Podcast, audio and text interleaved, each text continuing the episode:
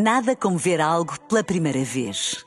Porque às vezes, quando vemos e revemos, esquecemos-nos de como é bom descobrir o que é novo. Agora imagine que viu o mundo sempre como se fosse a primeira vez. Zais. Veja como se fosse a primeira vez. Na rádio, no digital, em podcast. Música para sentir, informação para decidir.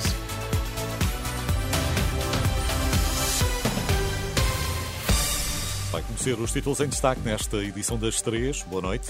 Boa noite. Há problemas no São Francisco Xavier. O mês de janeiro pode ser ainda mais complicado para as grávidas de Lisboa. No desporto, o Braga está na Final Four da Taça da Liga. A maternidade do Hospital São Francisco Xavier admite encerrar alguns dias no início do próximo ano. Este hospital em Lisboa está a receber grávidas do Santa Maria, que está em obras, mas para janeiro não há qualquer médico nas escalas. É o que relata a Renascença Fernando Cirurgião, diretor de obstetrícia do São Francisco Xavier. A poucos dias do, do início de janeiro, paramos com os turnos de Santa Maria sem nenhum médico, porque nesta altura não está nenhum médico escalado para esses dias, o que quer dizer que é impossível, nem se trata de uma capacidade assistencial ao exterior, mas sim a capacidade assistencial interna e por isso a solução poderá passar pelo encerramento, é o que explica o diretor de obstetrícia do Hospital São Francisco Xavier, ouvido pela jornalista Anabela Góis, diz ainda que espera informações da parte da direção executiva do SNS. Contactado pela Renascença, o gabinete de Fernando Araújo ainda não deu qualquer explicação. O CDS tem pena que a iniciativa liberal não se junte à nova Aliança Democrática. Em entrevista à SIC Notícias esta noite, o presidente dos centristas diz que os dois lados teriam a ganhar. É o que defende Nuno Melo.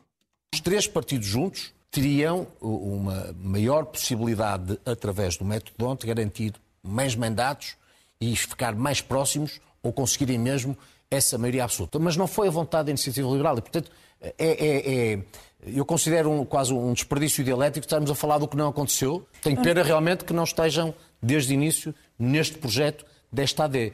Lamento do líder do CDS, que afirmou ainda que Luís Montenegro deixou claro que o Chega fica de fora deste acordo tanto antes como depois das eleições. Nuno Melo revelou ainda que vai ser candidato nessas legislativas. Há mais pessoas em situação de sem-abrigo em Setúbal que no ano passado. Segundo o Caritas local, foram sinalizadas este ano 165 pessoas a viver na rua. São mais 15 do que em 2022. A diretora do Centro Social São Francisco Xavier acrescenta que 7 em cada 10 pessoas em situação de sem-abrigo em Setúbal têm nacionalidade portuguesa.